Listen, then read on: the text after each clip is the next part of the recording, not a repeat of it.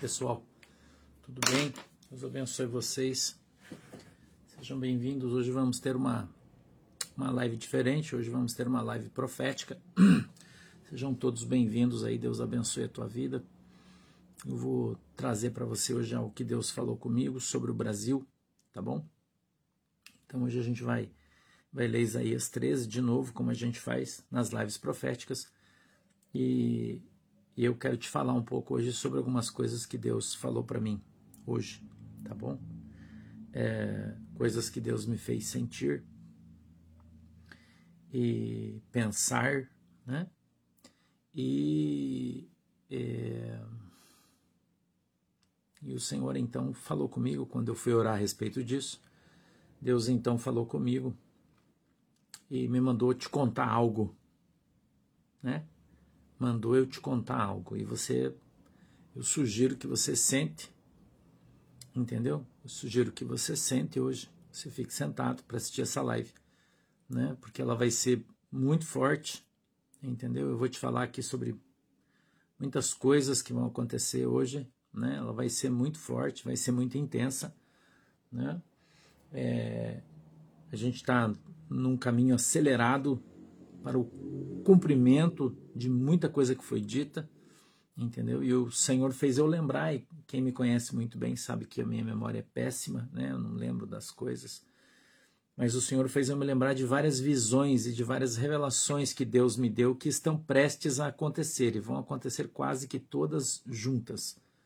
Entendeu? Eu estava anotando aqui porque o Espírito Santo estava falando comigo e ele estava me dando aqui a visão disso, a visão disso, a visão disso, a visão dessa, essa visão, essa visão, essa visão. Eu estou anotando aqui. Anotei para mim não esquecer, né? O Yara, para mim não esquecer.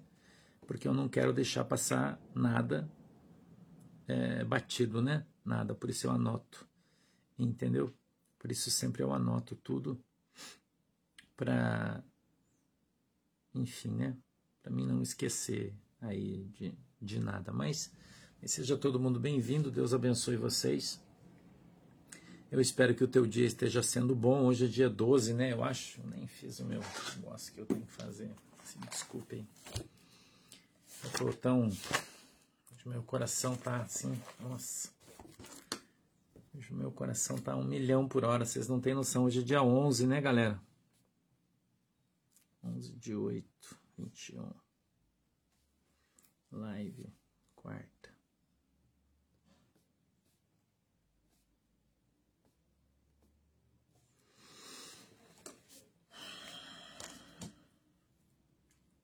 João, eu acho que o sentimento que eu tô no meu coração, muita gente está também, né? Dia 11, obrigado, irmãs, já anotei aqui. É, eu acredito que o meu coração, na maneira que eu tô me sentindo, muita gente também está. Oi, galera. Muita gente também está, né? Sentindo da maneira que nós estamos nos sentindo. Um sentimento. Eu vou explicar para você por que você está sentindo isso. Vou explicar para você por que você está angustiado, por que você está injuriado. Você não acordou assim hoje? Envergonhado, injuriado, com raiva. Quanta gente acordou assim hoje? hum, indignado com o que aconteceu, hum, indignado, irmão, com o que aconteceu ontem no Congresso Nacional, né? Indignado de ouvir aqueles deputados, né? Eu nem vou usar uns adjetivos aqui porque, mas eu gostaria das coisas que eles falaram, né? Quando votaram contra a nossa vontade, a minha e a tua vontade. Não é assim? Fazendo a gente ter um sentimento de angústia, de misturado com raiva. Você não está sentindo assim? Percebeu? Oi, Alexandre. Parabéns, meu queridão. Deus abençoe você, tá? Feliz aniversário. Você não está sentindo assim? Hum? Você não está sentindo isso? Eu sei que você está sentindo porque Deus falou para mim que o Brasil amanheceu diferente. Por isso eu estou falando isso. Eu sei que você está sentindo isso. É? Eu sei que você está sentindo isso. Sentindo uma angústia, uma, uma revolta. Hoje aconteceu uma coisa. Quero te falar. Aconteceu uma coisa hoje.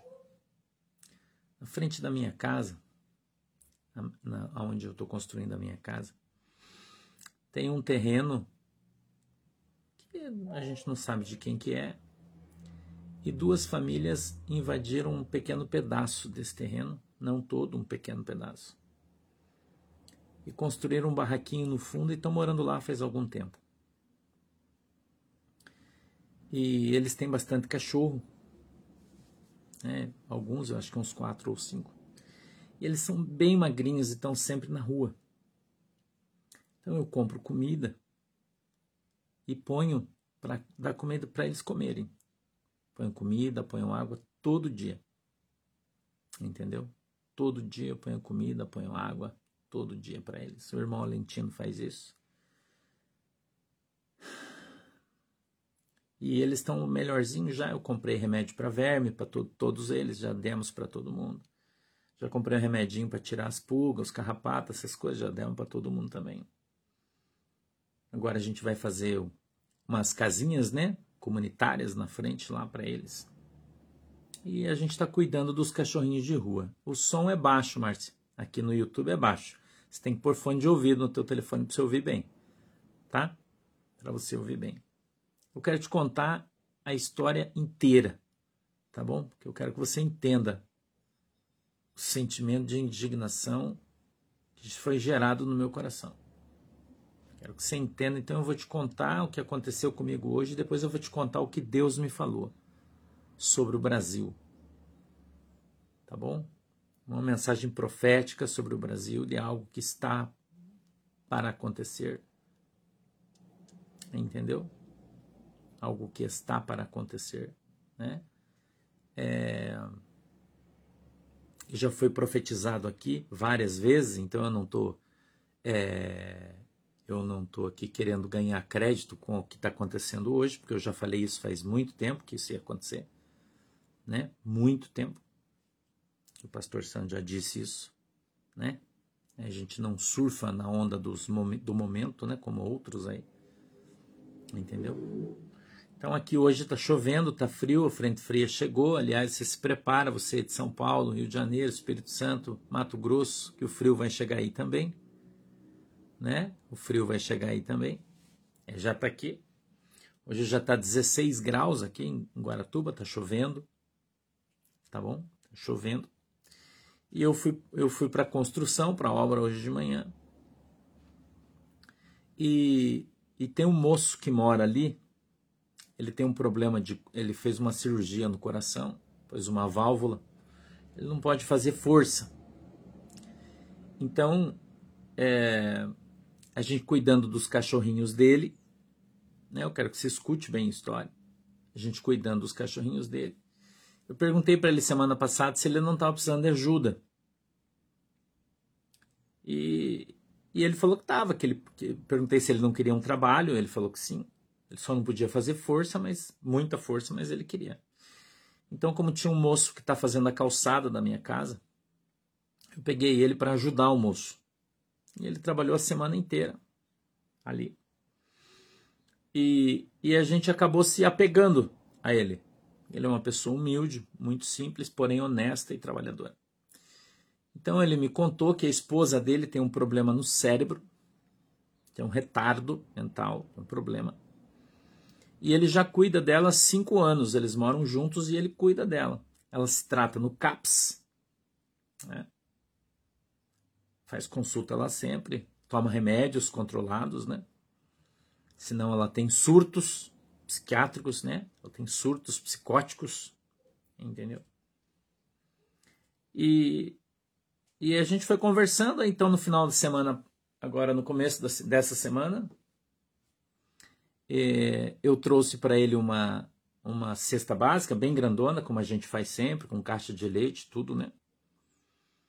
Trouxe para ele, ele ficou bem feliz, né? Eles ficaram bem felizes. Eles moram num barraquinho bem humilde, de, eu acho que deve ser 3 por 3 o barraquinho dele, se é que tem esse tamanho, mas é mais ou menos isso aí.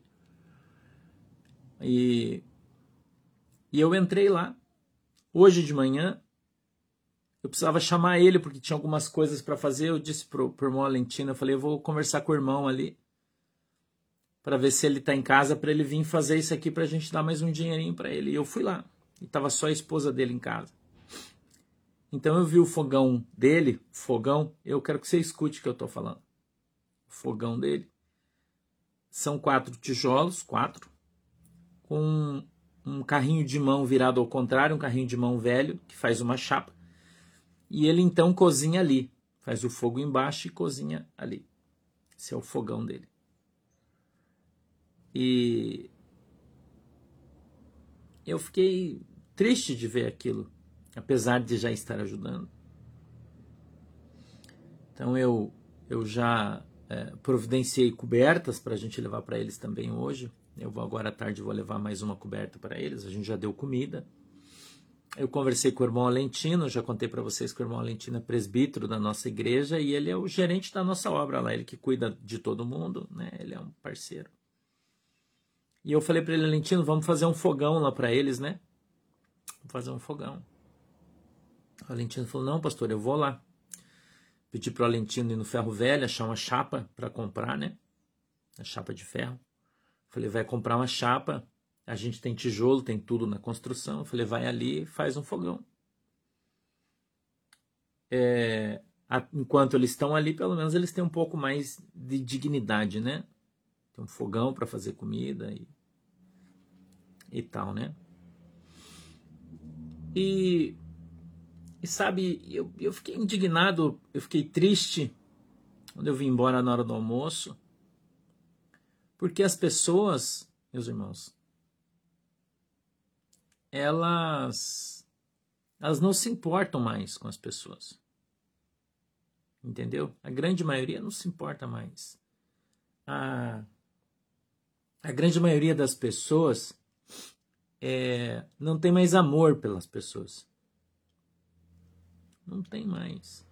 É uma coisa que entristece o meu coração. Né?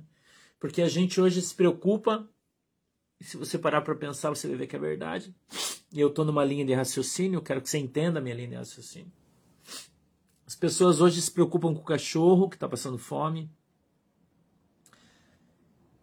As pessoas se preocupam com o gato que precisa ser castrado. E eu não estou dizendo que não precisa, eu me preocupo com eles também. As pessoas se preocupam que não precisa cortar uma árvore. Se eu falar para você aqui que eu cortei uma árvore, vai aparecer um monte de gente falando: Nossa, pastor, você está cortando uma árvore. Né? Mas hoje, as pessoas são mais preocupadas com a árvore do que com as pessoas. Entendeu? Eles são mais preocupados com o meio ambiente do que com a fome das pessoas. Eles não estão preocupados se as pessoas estão passando frio. Então hoje a, a, a polícia ambiental é um exemplo que eu estou dando. Ela vai lá fazer uma fiscalização para ver por que, que o cara que invadiu a, aquele terreno cortou aquela árvore para fazer a sua casa, mas ela não vai lá para perguntar se ele tem o que comer que é uma obrigação do Estado. Entendeu? Ela não vai lá para ver se eles têm com o que dormir. Porque isso deveria ser uma prioridade para o nosso Estado. Mas eles não fazem isso. Agora, se alguém denunciar dizendo que eles estão cortando uma árvore, aí eles vão. Que eles invadiram um terreno, aí eles vão. Então a gente, a gente teve no Brasil uma inversão de valores na era petista. Isso aconteceu nos últimos 16 anos de governo. Onde aconteceu esse negócio ecológico, né? É uma linha de raciocínio que eu estou traçando, eu quero que você entenda o que eu estou falando. Porque eu não acho que não deva defender o meio ambiente, deve, claro que deve. Né? Mas virou uma celeuma isso. É mais importante você preservar aquele mato do que você cortar aquele mato e pegar aquelas árvores e construir uma casa para as pessoas que estão morando na chuva. Não pode. Não pode. Porque o PT criou uma, uma rede de defesa de para manter o pobre pobre. O pobre não pode crescer porque senão eles não têm como dizer que eles defendem o pobre se não tem pobre. Mas eles não ajudam o pobre. E eu fico indignado com isso. Porque muita gente não consegue perceber essas manobras políticas. Essas pessoas que se adonaram dos pobres, né? Então, nós somos os caras que cuidam dos pobres, mas na verdade é o cara que criou e mantém as pessoas pobres em função disso. Né? Isso gera uma indignação no meu coração. Algumas pessoas dizem que eu sou radical, que, que eu não aceito. Não é isso, irmão. É uma, é, a gente vive hoje uma total inversão de valores, onde o errado está certo e o certo está errado. Entendeu? Mas isso é culpa nossa. Nós deixamos isso acontecer. Você deixou, eu deixei. A culpa é nossa. Tá entendendo? É, é, é o voto do Tiririca. Você sabe o que é o voto do Tiririca? Sabe o que é o voto do Tiririca? O voto do Tiririca é o seguinte: os caras votam no Tiririca porque gostam dele. Todo mundo tem o direito de votar no Tiririca. Daí o Tiririca faz um milhão de votos. Aí, como ele está no partido dele, o Tiririca traz mais 10 pessoas que fizeram 5, 15, 20, 30 votos são eleitos por causa dos votos da legenda. Entendeu? Os votos da legenda. Mas os deputados alegam que isso faz com que a democracia seja mais ampla, porque consegue alcançar as pessoas que representam poucas pessoas. Assim se prolifera o PT, o PSTU, e outros partidos de esquerda que vêm a reboque daqueles que têm muito voto. Então, eles tentaram mudar para o voto de distritão, que talvez você não saiba o que, que é. O que, que é o voto distritão, pastor? Entra quem tem voto. Se eu me candidato e tenho 300 votos, eu não entro. Porque alguém do meu partido fez um milhão. Eu não vou entrar, eu não tenho voto. O voto do distritão entra, ou distrital, se você preferir, entra quem tem voto. Mas aí os deputados não querem isso. Por quê? Porque, pasmem vocês, mais de 300 deputados que estão no Congresso não têm voto. Eu quero que você entenda isso. Não tem voto. Eles entram nos votos de legenda e nos votos do partido. Entendeu? E eles tentaram mudar isso, mas não aceitaram e isso morreu também. Né? Morreu também. Então o Congresso é um lugar sem representatividade. Porque o teu candidato, ele pode ter feito 50 mil votos, mas o voto, mas o lugar não é dele, o lugar é da legenda do partido que fez cinco. Porque senão eles dizem que não tem representação. Entendeu? Isso tem que acabar. Isso tem que acabar. Isso vem gerando uma indignação no nosso coração, em nós que somos pessoas de bem, que queremos o que é certo, que achamos que a meritocracia deve prosperar.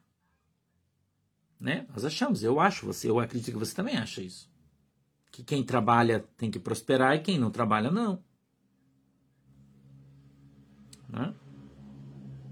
E hoje de manhã, eu, depois que aconteceu todas essas coisas comigo, um aperto no meu coração, uma coisa, sabe? Eu vim para casa, cheguei aqui na hora do almoço, arrumei algumas coisas aí que eu precisava arrumar. E... Vim tomar um banho. E quando eu entrei aqui no meu escritório e dobrei os meus joelhos para orar aqui, com esse sentimento dentro do meu coração, o Espírito de Deus falou comigo. O Senhor falou comigo.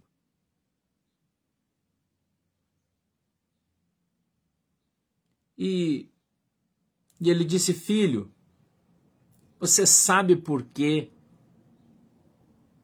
que você está com esse sentimento de indignação dentro do teu coração? Escute isso aí que eu vou te falar. Escute isso que eu vou te falar. Eu disse, Senhor, porque eu, eu não aguento mais injustiça.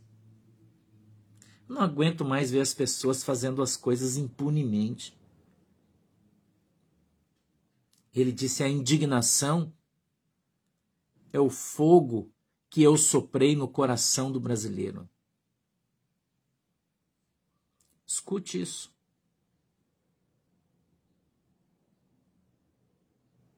Escute o que eu estou te falando. Esta indignação, ela está sobre o coração de todo o povo do Brasil. Ele disse para mim: lembra da visão que eu te dei das pequenas fogueiras? Você lembra? Eu profetizei isso aqui. Ele disse: cada pequena fogueira era uma, um grupo indignado, uma, algumas pessoas indignadas. Mas quando eu soprei sobre elas na visão que eu te dei, esse fogo se espalhava pelo Brasil. Eu disse: sim, senhor. Ele disse: o fogo é a indignação. O fogo é a indignação. Eu soprei esse espírito sobre o Brasil.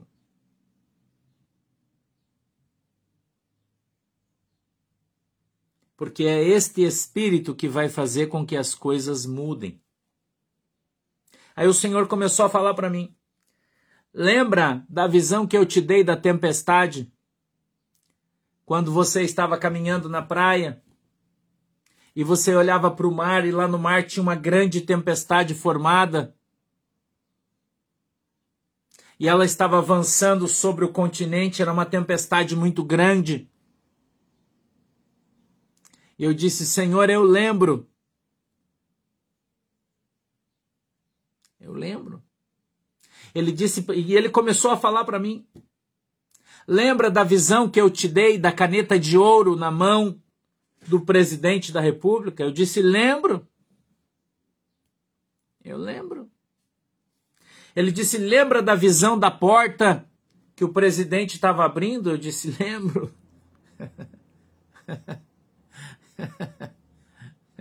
Eu lembro, Jesus. Eu lembro.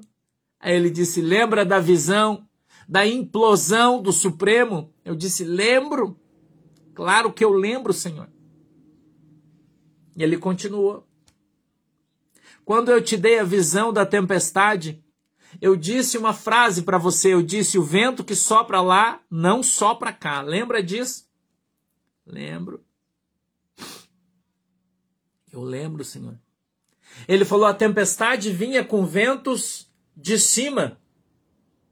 E os ventos lá de cima eram muito fortes e faziam com que aquela tempestade viesse à noite sem que ninguém visse. Lembra disso? Eu disse: Lembro, Senhor. Eu lembro.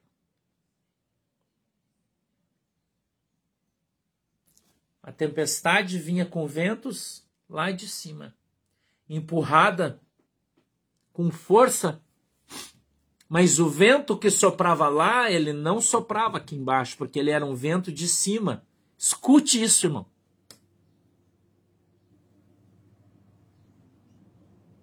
Ele era um vento de cima, ele não era um vento aqui de baixo. Você está ouvindo o que eu estou falando?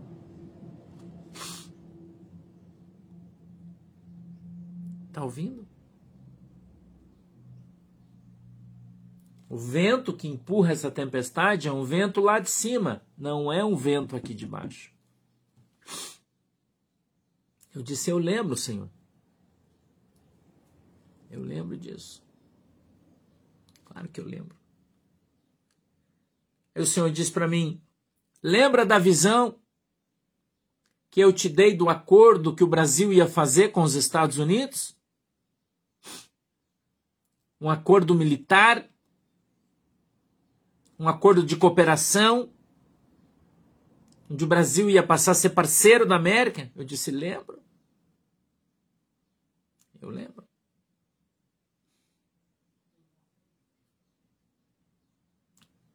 Eu lembro. Eu não sei se você lembra. Eu lembro.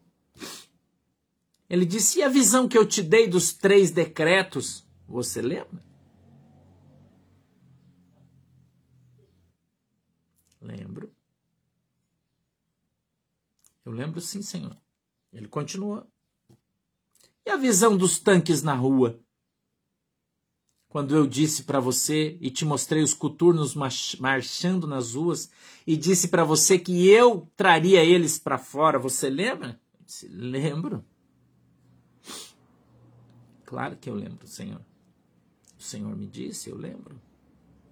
Continua. E aquela visão um pouco mais antiga que eu te dei, o Senhor fez eu lembrar. Aonde todo o povo estava manifestando na frente do Congresso. Escute isso. Onde todo o povo estava numa grande manifestação em Brasília, na frente do Congresso. E os soldados cercavam o Congresso para que o povo não entrasse, porque o povo queria invadir o Congresso. Mas chegava num determinado momento em que os soldados viravam de costas para o povo, de frente para o Congresso. E entravam junto com o povo uma grande invasão. Lembra disso? Eu lembro, Senhor. Ele disse: tudo isso vai se cumprir porque eu estou soprando sobre o Brasil o espírito da indignação.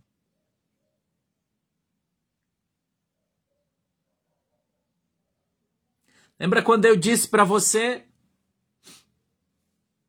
que haveriam grandes manifestações no Brasil quando ninguém manifestava?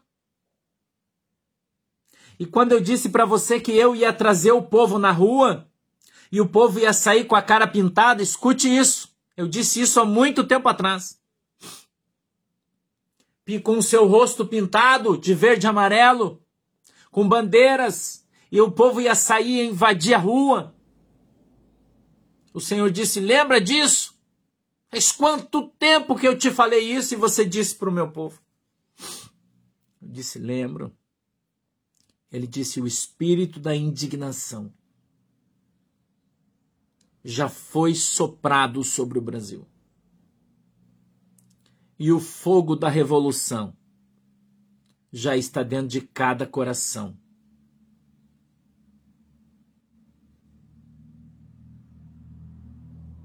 Já está dentro de cada coração. Então eu ouvi um barulho. Sabe qual é o barulho? Que o teu pastor trouxe há muitos anos, eu trouxe isso para a internet e agora muita gente usa. Não seja meu, mas foi o primeiro a usar. Tic-tac. Tic-tac. Tic-tac. o tempo não para. E o tempo não vai parar. E o Senhor permite, porque tudo, irmão, é permissão de Deus. O Senhor fez eu lembrar do povo de Deus quando eu estava no Egito. E antes deles serem libertados,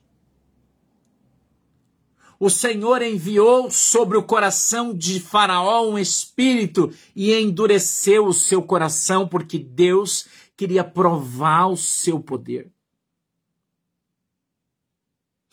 E eu vejo Deus endurecendo o coração dos homens contra o povo.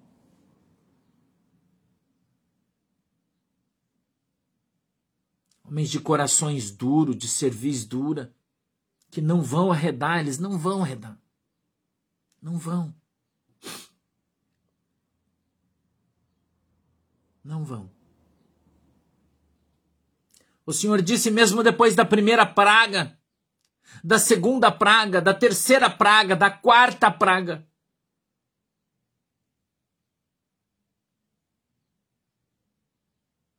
Até que eu entrei dentro da casa do Faraó. E o seu filho morreu. O meu povo saiu do Egito e caminhou por três dias e chegou diante do Mar Vermelho. E quando ali eles chegaram, escute isso. Porque nós estamos numa crescente de fatos e circunstâncias preparados por Deus. Preparados pelo próprio Deus. E o povo veio até o Mar Vermelho. E quando eles chegaram no Mar Vermelho, irmão, não tinha como voltar atrás. Porque atrás vinha Faraó com seu exército. Ele tinha sangue nos olhos. Mas o Senhor o atrasava, fazendo com que as rodas das suas carroças ficassem pesadas, para que eles demorassem para chegar. Sabe por quê? A estratégia de Deus. Porque Deus, irmão, escute bem o que eu vou falar para você. Não é um Deus que se deixa escarnecer. Escute o que eu vou te dizer. Deus tinha um plano. Nada é por acaso. Quando Moisés ora a Deus e diz: Senhor, estamos diante do mar, e atrás vem Faraó, e agora? O Senhor disse para Moisés: Moisés, toca nas águas. Toca nas águas. Toca nas águas, Moisés. E Moisés estende o seu cajado, toca nas águas, o mar vermelho se abre. E o povo de Deus atravessa, porque o Senhor segura o exército de Faraó com nuvens espessas, travando as rodas das carruagens, impedindo eles de fazerem coisas que Deus não queria que eles fizessem. Eles fizeram apenas o que Deus permitiu, mesmo sendo eles governados por Faraó. Nunca Deus deixou de estar no controle. Nunca. Nunca. Quando a última pessoa passou, a última, o lugar aonde o povo de Deus atravessou, segundo os estudiosos, hoje, exatamente no lugar onde eles passaram, hoje, o mar naquele lugar chega a ter 150 metros de profundidade. Exatamente, a arqueologia fala isso de maneira simples. Até 150 metros de profundidade. O povo passou. E quando o Faraó quis passar também, a Bíblia diz que o vento de Deus cessou o vento que abriu o mar.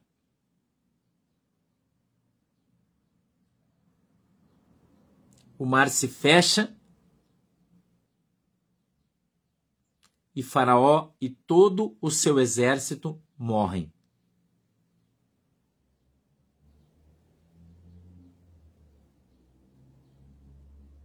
Sabe por que Deus fez isso?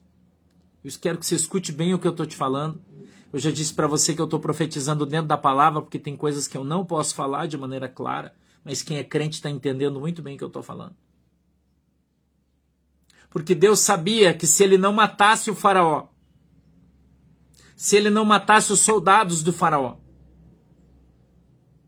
Eles iriam dar a volta.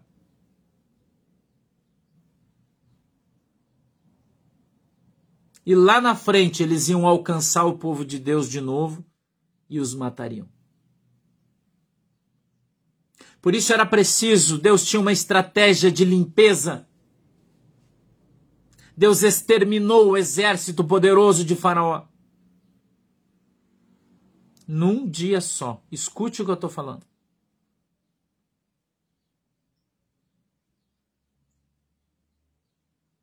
A indignação é o fogo. O fogo soprado por Deus no Brasil. É a indignação que você tem no teu coração. Escute bem o que eu estou falando para você. Deus. Ele continua sendo Deus. E você vê pessoas pacatas, simples, humildes, indignadas. É a ação do Espírito Santo de Deus que foi soprado foi soprado sobre o Brasil. E esse fogo vai se expandir até o momento em que ele for liberado.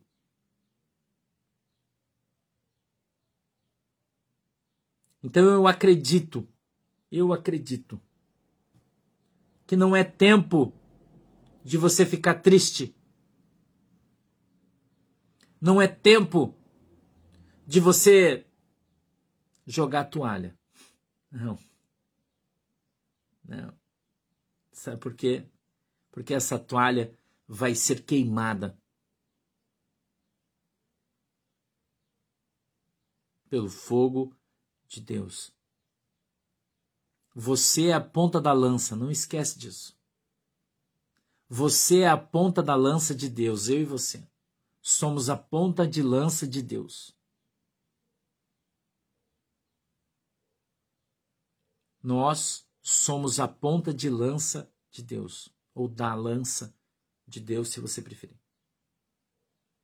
E toda esta indignação está sendo produzida pelo próprio Deus, que está movimentando as peças num grande tabuleiro de xadrez, para no momento adequado dar o checkmate. O Rei dos Reis, o Senhor dos Senhores, esse é o seu nome, não esquece disso. O Senhor Deus nunca deixou de estar no controle. Nunca deixou de ter as rédeas nas suas mãos. Nunca deixou. Ontem eu me lembrei e hoje o Senhor fez eu lembrar do capitão Gel. Talvez você não conheça ele da Bíblia. Mas o capitão Gel foi um homem do exército que não fazia parte da linhagem real, ele não era da família, ele não tinha sangue de rei. Mas ele foi incumbido por Deus de acabar com o reinado de Acabe. Essa foi a sua função, de matar Jezabel. Deus levantou quem não era para que fosse. Deus levantou quem não tinha para que tivesse. Deus levantou quem não era nada, apenas um capitão, que comandava cem pessoas, para ser o rei, para que se cumprisse a vontade de Deus. Lembre disso. Acabe caiu nas mãos de um capitão do exército. Lembre do que eu estou falando para você. Acabe caiu. Acabe representa um sistema espiritual, um sistema de opressão, um sistema satânico, um sistema maligno. Acabe não era uma pessoa, ele era uma instituição. Escute isso. E Deus levantou a Gel, um homem que, tinha, que teria a coragem, a coragem de matar Acabe.